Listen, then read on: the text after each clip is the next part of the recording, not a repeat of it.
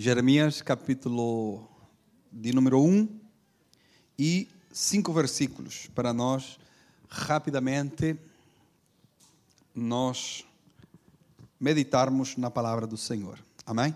Jeremias, capítulo 1, verso 1 ao 5. Palavras de Jeremias, filho de Elquias, um dos sacerdotes que estava em Anatote, na terra de Benjamim, ao qual veio a palavra do Senhor nos dias de Josias, filho de Amon, rei de Judá, no décimo terceiro ano do seu reinado. E lhe veio também nos dias de Jeoaquim, filho de Josias, rei de Judá, até o fim do ano undécimo de Zedequias, filho de Josias, rei de Judá, até que Jerusalém foi levada em cativeiro no quinto mês. Assim veio a palavra do Senhor dizendo: Antes que te formasse no ventre te conheci, e antes que saísse da madre te santifiquei, as nações te dei por profeta. Amém? Glória a Deus. É, cinco versículos para nós rapidamente meditarmos na palavra do Senhor. É, nesse cenário caótico, como podemos ver nos cinco primeiros versículos, depois vocês podem ler mais em casa, mas nos cinco primeiros versículos você vê o cenário caótico em qual Jeremias vai ser chamado. Jeremias vai ser chamado aqui uh, cenário de destruição, de ruínas, eh, no ano em que invadiram Jerusalém e ela foi totalmente destruída. Então, Jeremias vai ser chamado nesse nesse, é, nesse cenário que nós acabamos de ler aqui. Interessante é que nós vamos falar sobre isso, vamos falar sobre a chamada e vamos ver aqui várias fases da chamada de Jeremias. Por exemplo, aqui nós vamos ver é, a chamada de Jeremias da parte de Deus e o auge aqui do seu ministério, do seu chamado. Amém? É, por quê? Porque a chamada quem dá, quem faz, é Deus. Amém? Quem chama é Deus. Quem dá a chamada é Deus. Amém? Quem dá cargos, claro, são os homens. Os homens dão cargos, mas quem faz a chamada na vida do homem, de uma mulher, é o próprio Deus. Amém? Muitas vezes os homens estão mais preocupados com cargos do que a chamada genuína de Deus na sua vida. Amém? É, e nós deveríamos nos preocupar por orar a Deus, buscar a Deus, tentar discernir em Deus qual é a chamada que eu tenho nele. E se há uma chamada é, específica que eu tenho em Deus. Essa deveria ser a nossa preocupação. Amém? Por quê? Eu coloquei aqui algumas diferenças entre cargos e chamada. E no final nós vemos que poderemos sim ter cargos e também ter uma chamada, claro. É, e eu coloquei aqui algumas diferenças. Por exemplo, o cargo ele me faz aparecer e me coloca em evidência, ok? A chamada ela vai me fazer com que eu diminua cada dia e eu desapareça cada dia. João Batista diz: é necessário que eu diminua e que ele apareça. O cargo vai fazer com que eu queira mostrar as minhas aptidões. A chamada é para eu edificar o corpo de Cristo. Amém? Cargo sempre vai me fazer pensar que eu sou, né? Que sou eu que estou a fazer e a realizar. Agora, a chamada me traz essa consciência que não sou eu, é o Senhor que faz através de cada um de nós. Amém? Nos cargos, muitas vezes, os homens levam honras, mas na chamada, quem leva a honra sempre é o Senhor. Amém? E aí vem a pergunta, pastor, mas podemos ter cargo e chamada? Claro que sim. E bom seria pessoas que têm cargos que tenham a chamada de Deus na sua vida. Amém?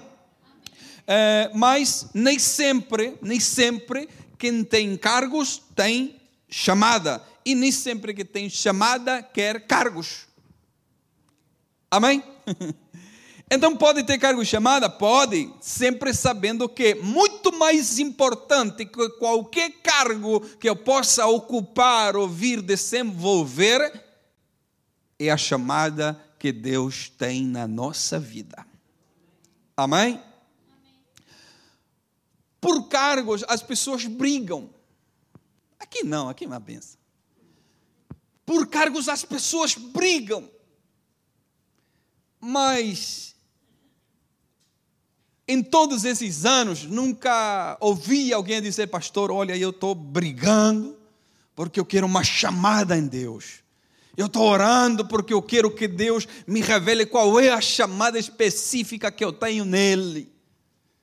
Eu estou orando de dia e de noite para ver se Deus me dá um chamado específico e eu descubro aquilo que eu preciso fazer nele, não é? Não, não há. A chamada de Deus sempre, ou na maioria das vezes, é, nem sempre vem nos melhores cenários. É? Nem sempre vem nos melhores cenários, como nós acabamos de comprovar aqui no livro de Jeremias. É? E tem uma frase que disse que, hum, que no sofrimento nós conhecemos mais a Deus. É? Quer ver alguém que está orando? É? Deve ter uma série de problemas quer ver alguém buscando a Deus, é porque está tudo quebrado, tudo arrebentado, ou está com uma série de dificuldades.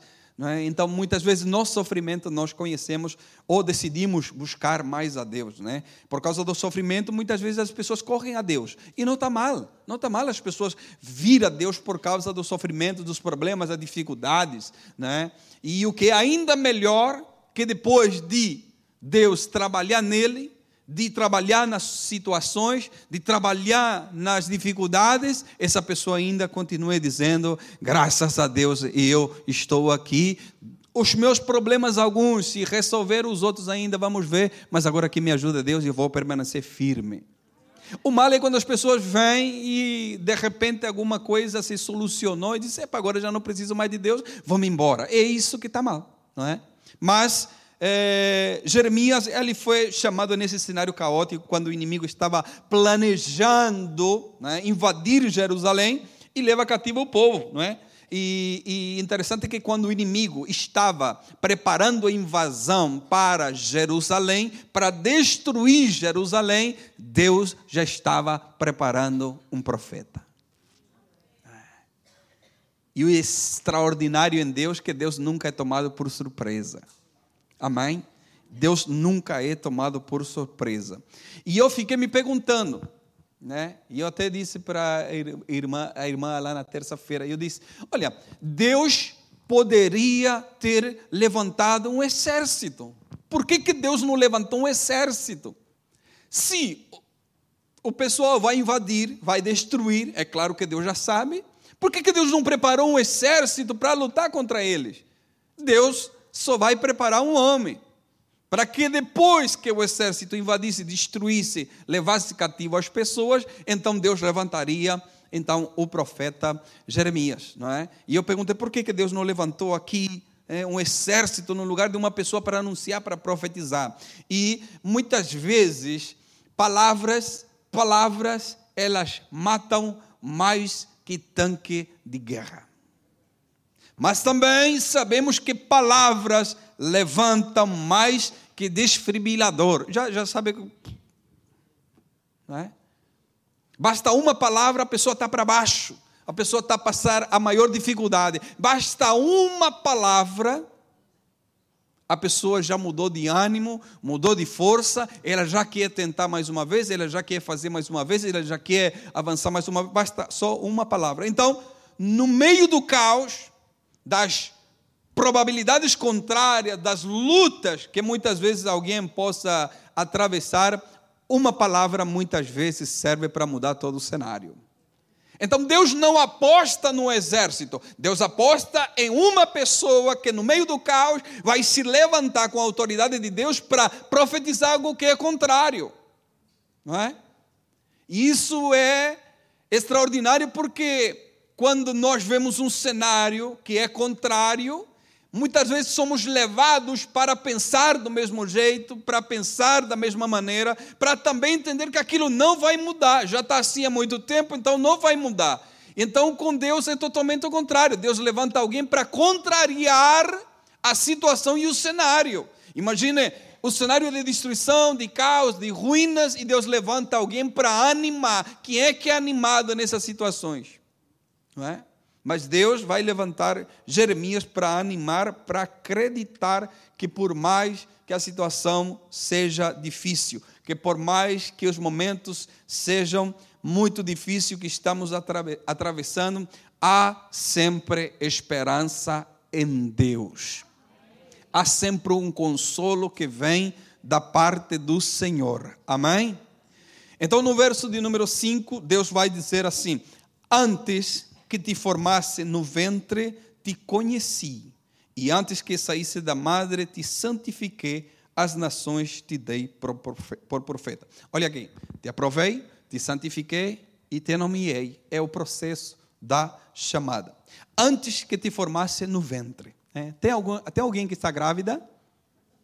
Tem alguém? Tem uma ali? Só tem uma? Ah, tem a Thaís que está lá também? E para a alegria nossa, são dois rapazes. São dois rapazes. Eu disse para o Lucas, depois ensinava ele como é que se faz as meninas. Só rapazes. E o Natan? Três rapazes. Coitada da Bruna. Quatro rapazes em casa. E ela sozinha, coitada. é, é, e a palavra de Deus diz assim: Olha, antes que te formasse no ventre, eu já te conhecia. É? E interessante que a formação da, da, da criança ali no ventre é, leva mais ou menos oito semanas para que o embrião passe a ser chamado de feto.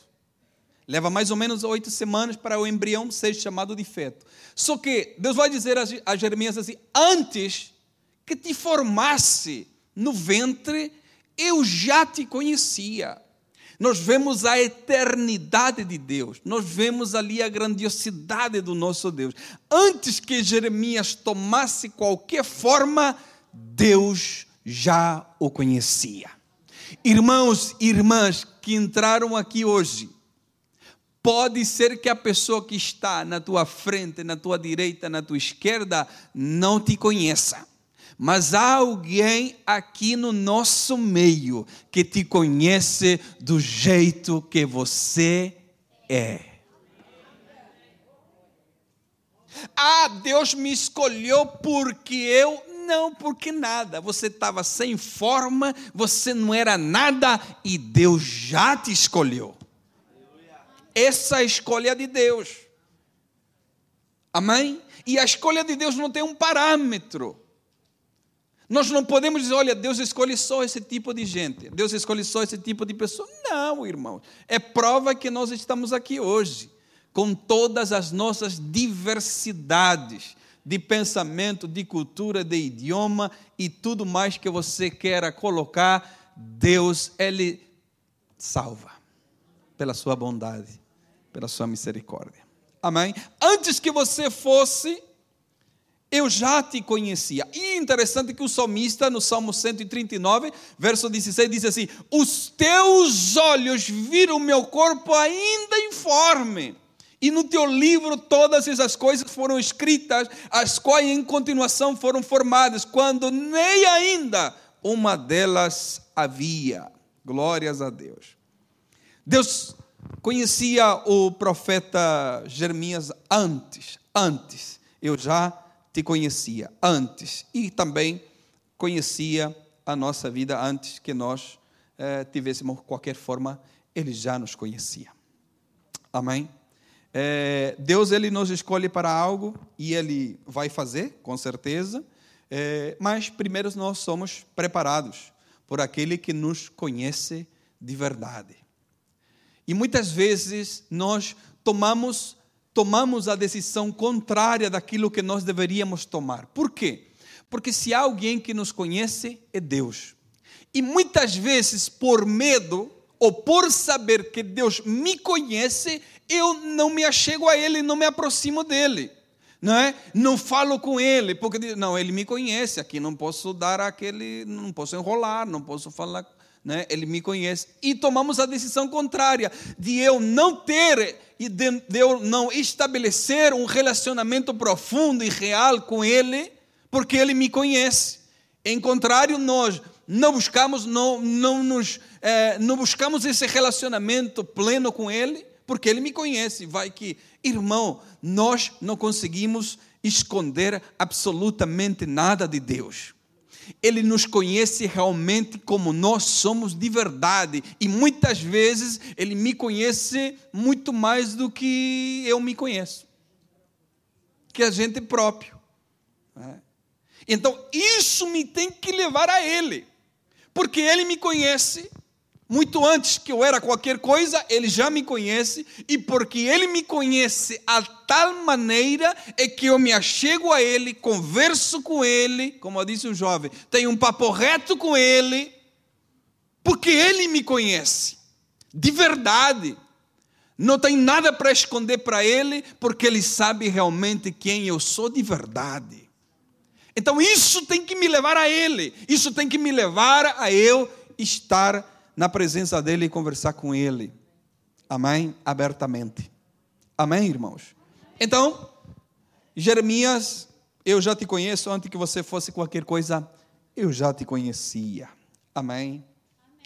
Antes que você saísse da madre, né, do ventre da mãe, eu te santifiquei, é o Senhor disse para Jeremias. Eu já te santifiquei. Ou seja, antes dele sair, ele foi já separado. A palavra santificado significa isso, não é?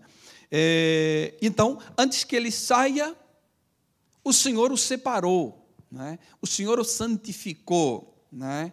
E então, é interessante que isso me levou a pensar aqui é, o seguinte: Deus ele não compactua com aventureiros. Deus não compactua com aventureiros. Deus tem compromisso com aqueles que são separados por Ele. Amém? Para a obra que Ele já preparou. Bem-aventurados são aqueles que foram separados por Deus, segundo a eleição da Sua graça. Amém? E depois, então, que Jeremias vai é, ser conhecido por Deus, vai ser separado por Deus, então agora Deus vai enviá-lo, vai nomeá-lo, vai dar às nações. Algo já existe, as nações, então Deus dá a Jeremias essa missão. E vai começar o ministério de Jeremias. Vai começar ali então o ministério profético na vida desse homem que quebra todo o paradigma quando nós analisamos a sua linhagem. Por quê? Porque sacerdote que tinha filho homem precisava ser sacerdote. Mas quando Deus olha para Jeremias, Deus disse para Jeremias: Jeremias, eu te dei por profeta às nações. Isso é aqui um paradoxo muito grande, porque sacerdote precisava ser né, o filho do sacerdote precisava ser sacerdote. Mas aqui Deus está determinando que ele seria um profeta, não é? é porque sabe de uma coisa? Quem chama é Deus. Amém? Quem dá chamados na vida é, do homem, de uma mulher, é o próprio Deus. Então Jeremias vai começar o seu ministério dessa maneira, não nos melhores cenários não é, que alguém poderia desejar, mas ele vai começar o seu é, ministério dessa maneira. Então, no, verso, no capítulo 15, no verso de número 16, disse assim: Achando-se as tuas palavras, Jeremias escrevendo, achando-se as tuas palavras, logo as comi.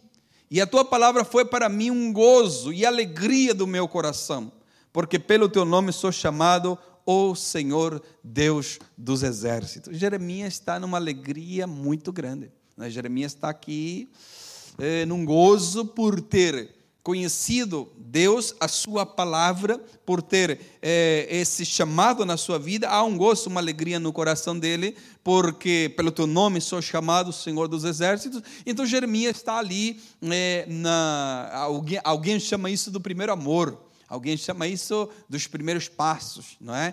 E a Bíblia é tão real isso que lá em Apocalipse disse que as pessoas perderam esse primeiro amor, não é? Essa primeira sensação que quando nós é, começamos a fé. E essa sensação que quando nós começamos a fé, ela deve perdurar até os últimos dias da nossa vida. Amém? Esse primeiro nunca tem que deixar de ser o primeiro. Esse tem que, tem que ser o primeiro até o final. Não é? E graças a Deus por aqueles que conservam esse primeiro amor. Amém? Então Jeremias está aqui, não é? é? no auge do seu ministério, também dos problemas, porque chamado não blinda a nossa vida de problemas, não é?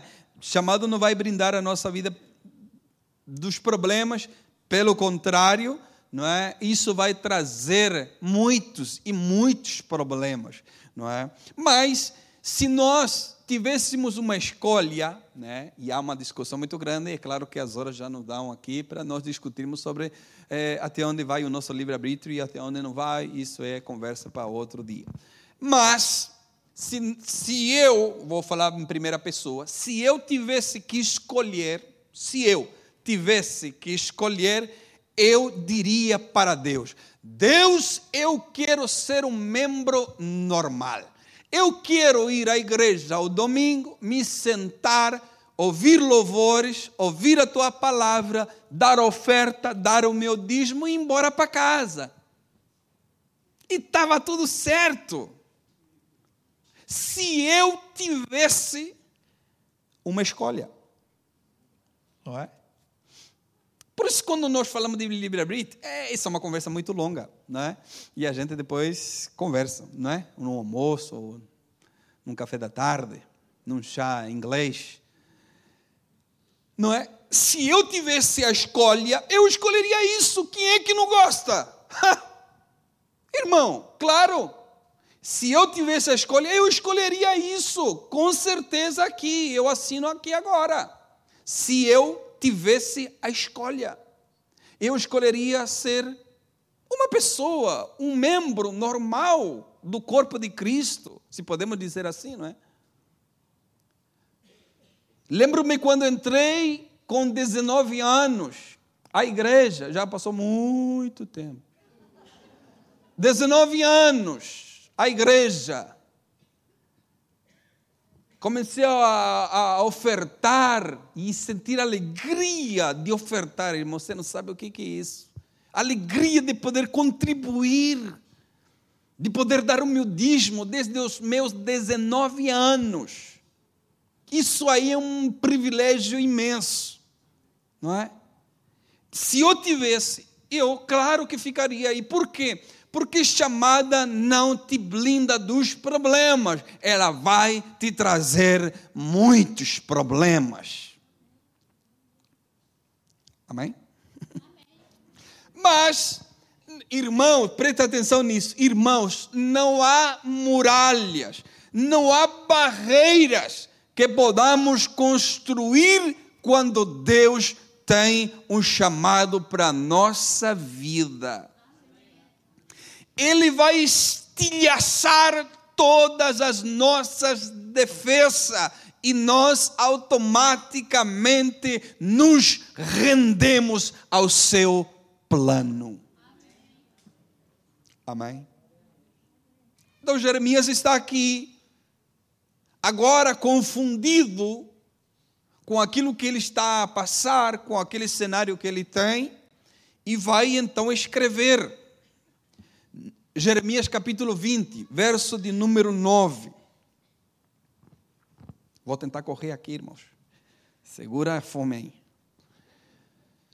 Então disse eu, Jeremias, então disse eu: Não me lembrarei dele, e não falarei o seu nome, mas isso foi no meu coração como um fogo ardente, encerrado nos meus ossos e eu estou fatigado de sofrer e não posso mais. Esse aqui é Jeremias, falando com Deus, dizendo: Deus, como é que eu não vou falar mais do nome dele? Eu não vou faz, fa, fazer menção do nome dele? Eu não consigo. Por que, que você não consegue, Jeremias? Porque isso arde no meu coração como um fogo.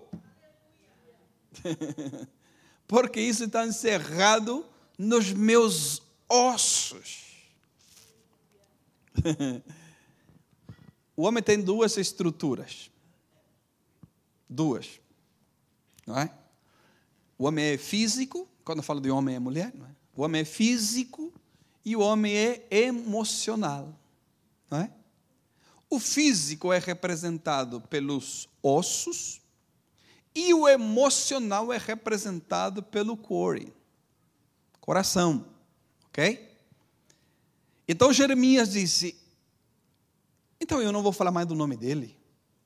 Então eu não farei menção mais do nome dele. Eu não consigo, porque isso arde no meu coração e aquilo está encerrado nos meus ossos. Ou seja, tanto meu emocional, minha estrutura emocional, tanto minha estrutura física, tudo tomou conta este chamado. Oh, aleluia.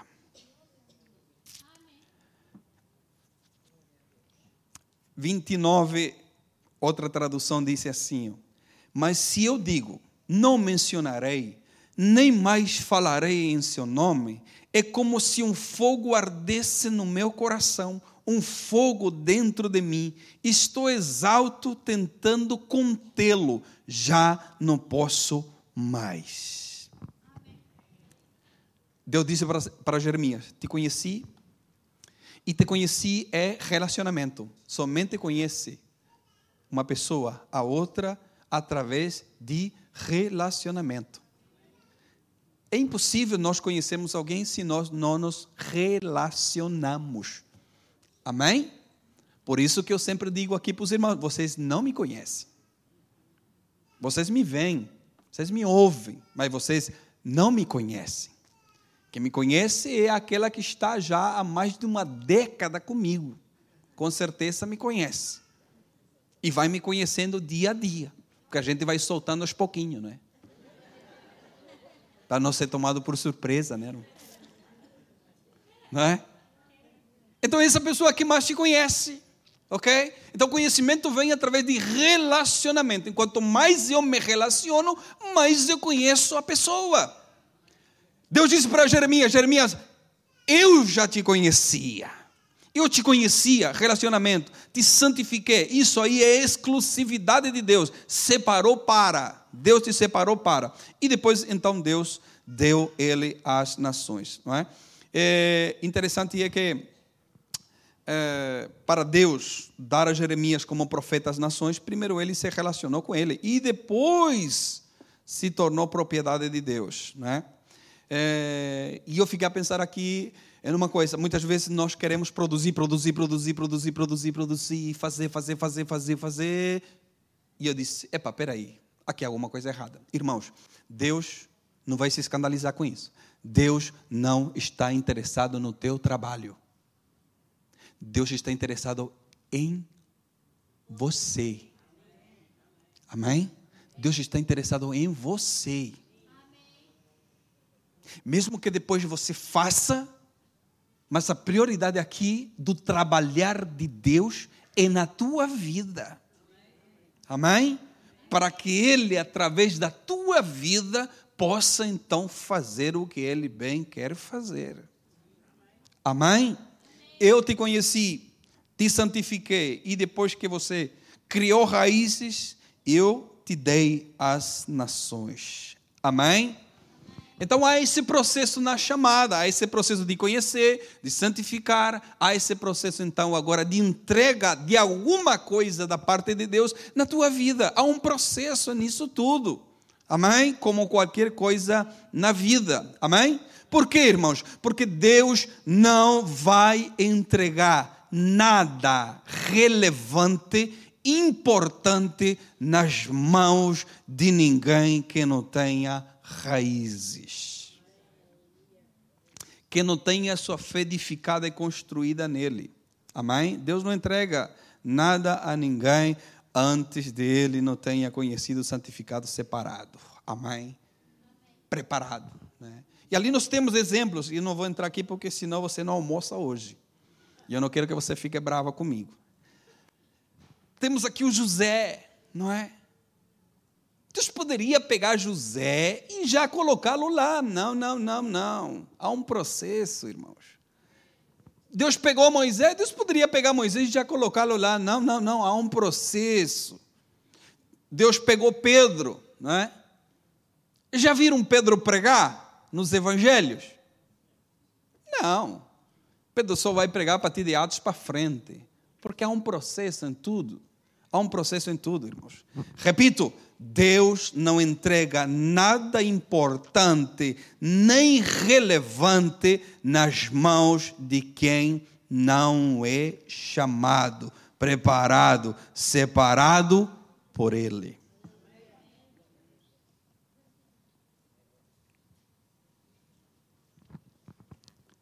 Precisamos passar pelo processo da chamada. Assim como foi com os profetas, com os apóstolos, porque nós não somos diferentes. Deus não fará diferente conosco. Por quê? Porque precisa de uma preparação para que quando chegar o momento de você fazer aquilo que você precisa fazer, você esteja consciente, preparado para aquilo que Deus vai colocar nas tuas mãos para fazer. Amém? Por que Deus faz isso? Estou terminando. Por que Deus faz isso, pastor? Por que, que Deus faz isso? Por que, que Deus faz sofrer? Não, não faz sofrer, é o processo. É o processo para você dar valor àquilo que Deus te deu. Amém? Para aquilo que Deus vai fazer na tua vida. Amém? Por que, que precisamos passar por esse processo de amadurecimento, de criar raízes, de ter uma uh, consistência? Por quê? Porque no auge da angústia, porque no auge dos problemas da vida, quando você pensa abandonar tudo, o que vai te manter em pé são as raízes, os, o relacionamento que você tem e teve com Deus, a consciência do teu chamado. Jeremias está dizendo para Deus: Deus, a essência da minha vida está dominada pelo meu chamado. Amém? O meu desejo em Deus é que Deus, ainda hoje, desperte, coloque um chamado extraordinário na tua vida. Algo relevante para que o nome do Senhor seja glorificado. Amém? Vamos se colocar de pé? Eu quero convidar os diáconos, diaconisas. Vamos ceiar hoje.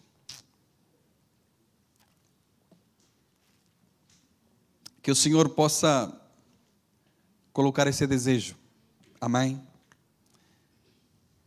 E que nós possamos procurar dia a dia descobrir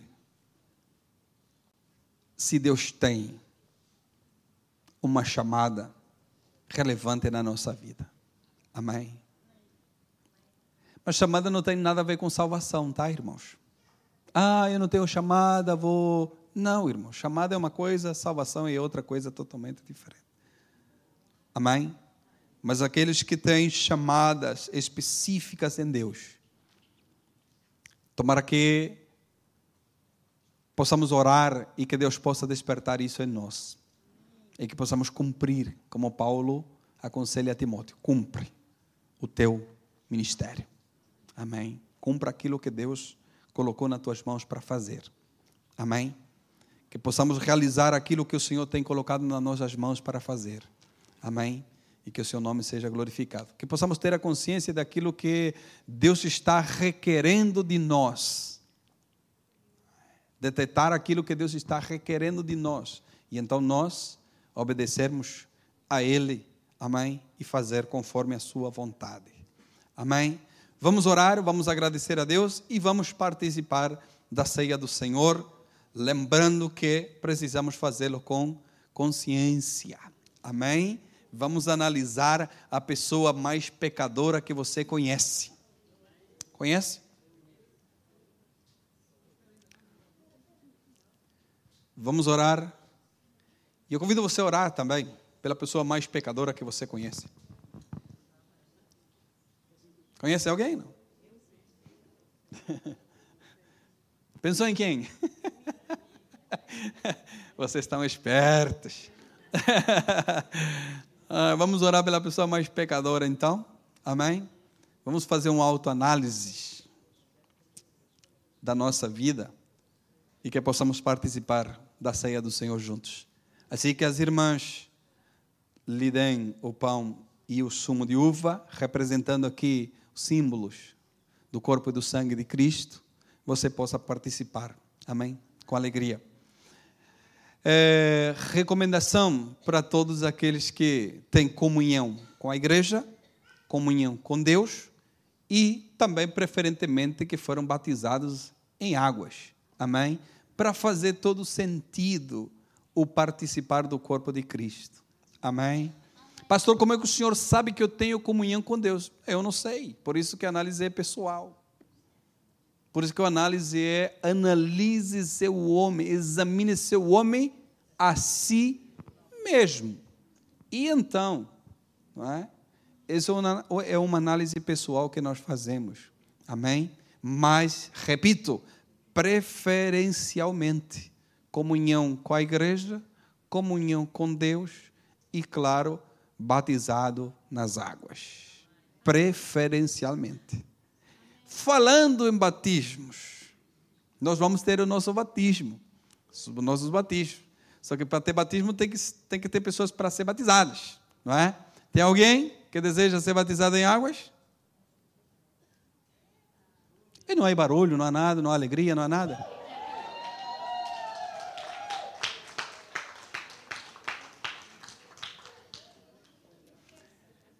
Três. que mais?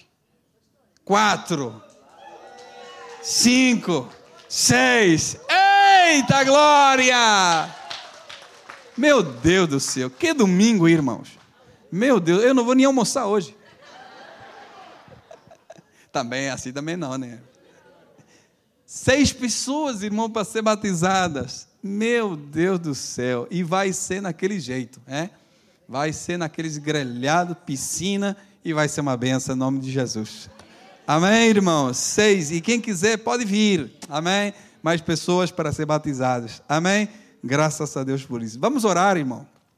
Querido Deus eterno Pai, obrigado, Senhor, por esse dia. Obrigado, Senhor, por tudo aquilo que nós vivenciamos hoje, Pai.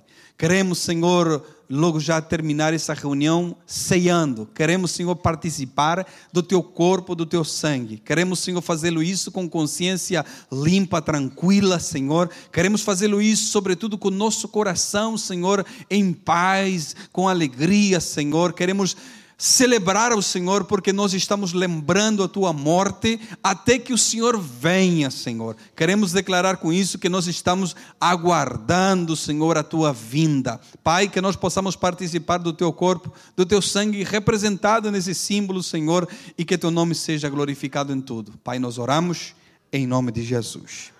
Amém. Os irmãos podem entregar, os irmãos podem tomar seus lugares. Mas não perca essa comunhão, irmãos. Receba o pão, receba o sumo de uva, agradeça a Deus, peça a Deus que